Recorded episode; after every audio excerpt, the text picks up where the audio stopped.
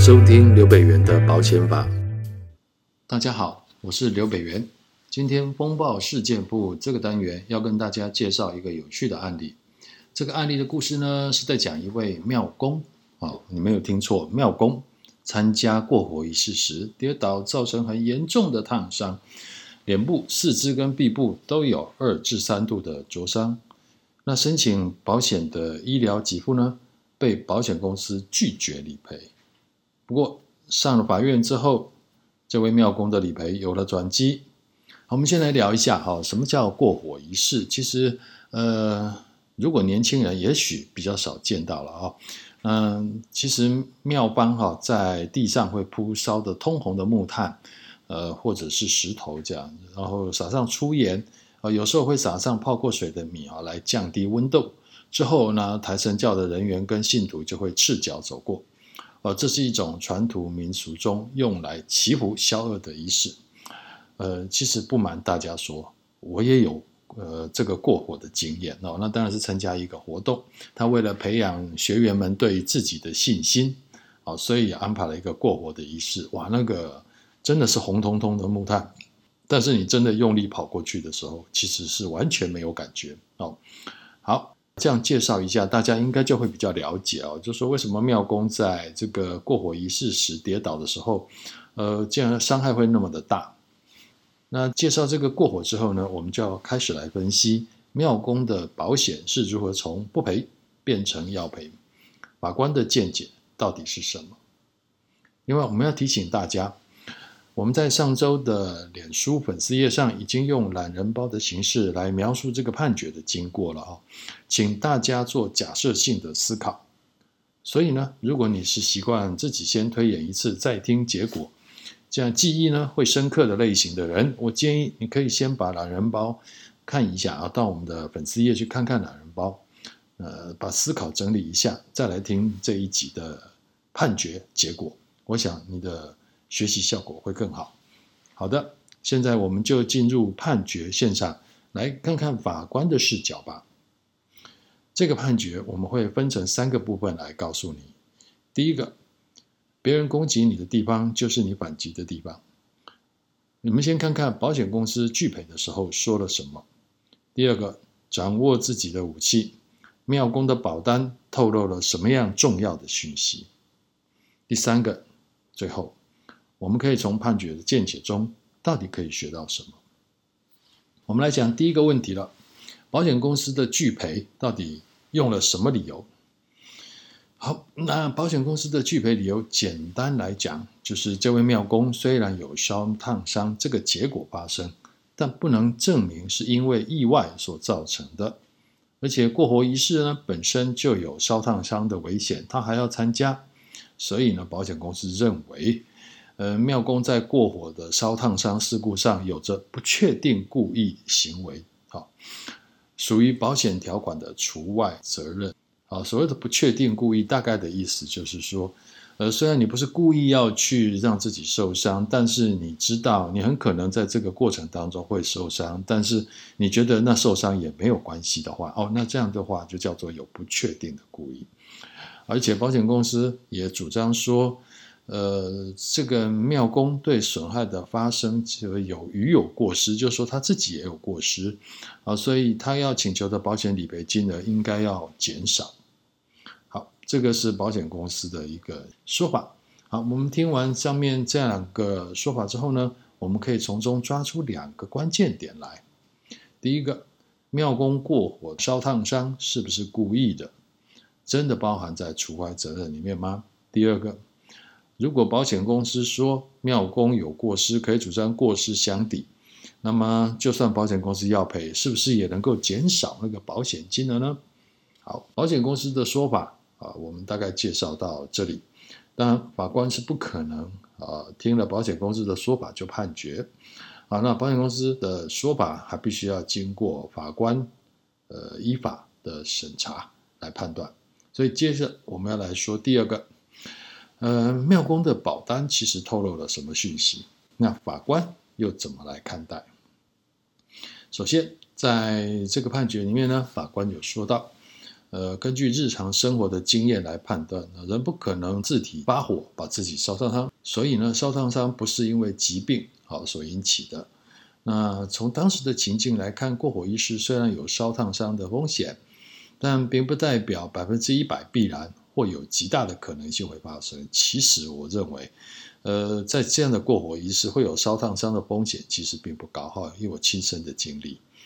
另外呢，庙公在快速通过金纸堆的时候跌倒，当时他应该是处在一种不可预料的恐慌当中所发生的哦。他说其实过火的时候，应该没有人预料到他自己会跌倒啊，所以说这个这个状况应该是属于不可预料的恐慌当中所发生的，可以认定为不慎跌倒的突发事故。好，那接下来啊，我们来看看保单是怎么说的。那第一章叫安心住院医疗给付终身保险附约条款。那这个附约条款上面哈，那它对于除外责任是有说到，呃，保险公司对于被保险人的故意行为啊是不赔的。但是呢，从这里我们可以看得出来，其实并没有说呃被保险的过失或者是重大过失的行为不赔。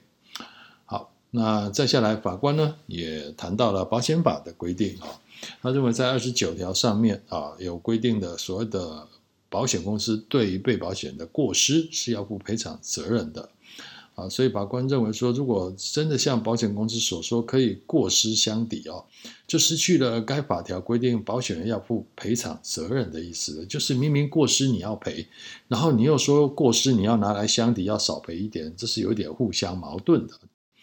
那第二个，我们来看接下来第二张保单叫平安保险。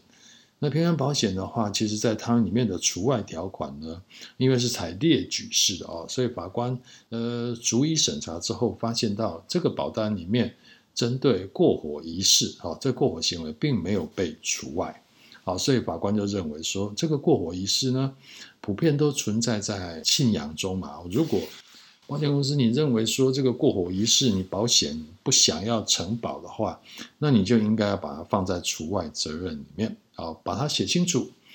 好，所以呢，基于上面的两个理由，第一个就是庙公过火跌倒，并不是一个故意行为，也不是一个不确定的故意行为，而是一个重大过失或者是一个过失行为。那这种过失行为在保险法上是要赔的。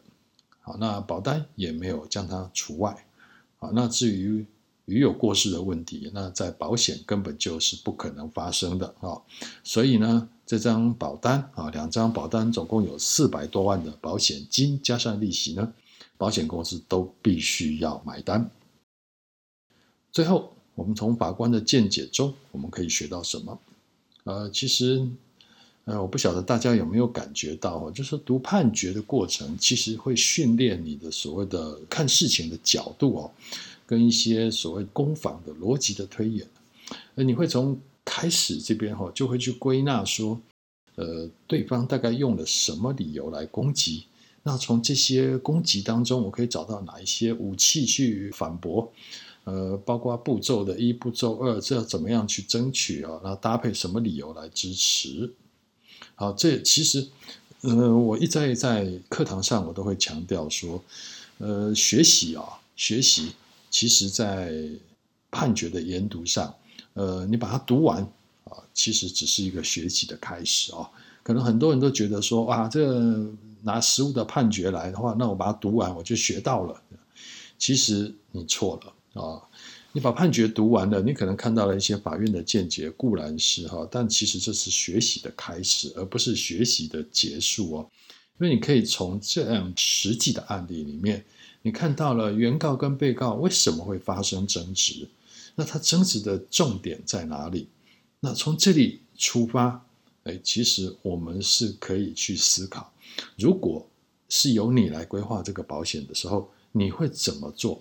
是不是可以让这样的一个争执不会产生，让这样一个保单的纷争不会在您的规划方案中出现，甚至于你还可以找到更多更多解决客户问题的商业模式啊！所以我的课程里面非常强调这个所谓判决后阅读判决后的思考讨论啊，而不是把判决讲完就结束了。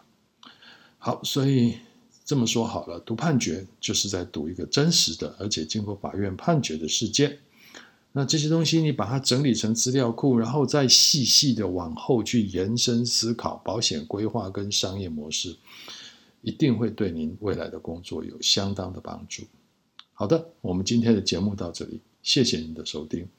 诶如果您认同说，其实读判决来训练攻防逻辑跟累积你的商业思维、商业模式，那其实我们明年哈，在二零二二年啊，有跟四位。非常棒的讲者，有医师，有前评议中心的总经理，也有律师跟媒体人。呃，我们开设了一个课程叫“造局思维”。啊，那详细的内容我放在节目介绍的下方。有兴趣的朋友呢，你可以上去看看。那今年也快结束了，先预祝大家跨年愉快，我们下次见喽，拜拜。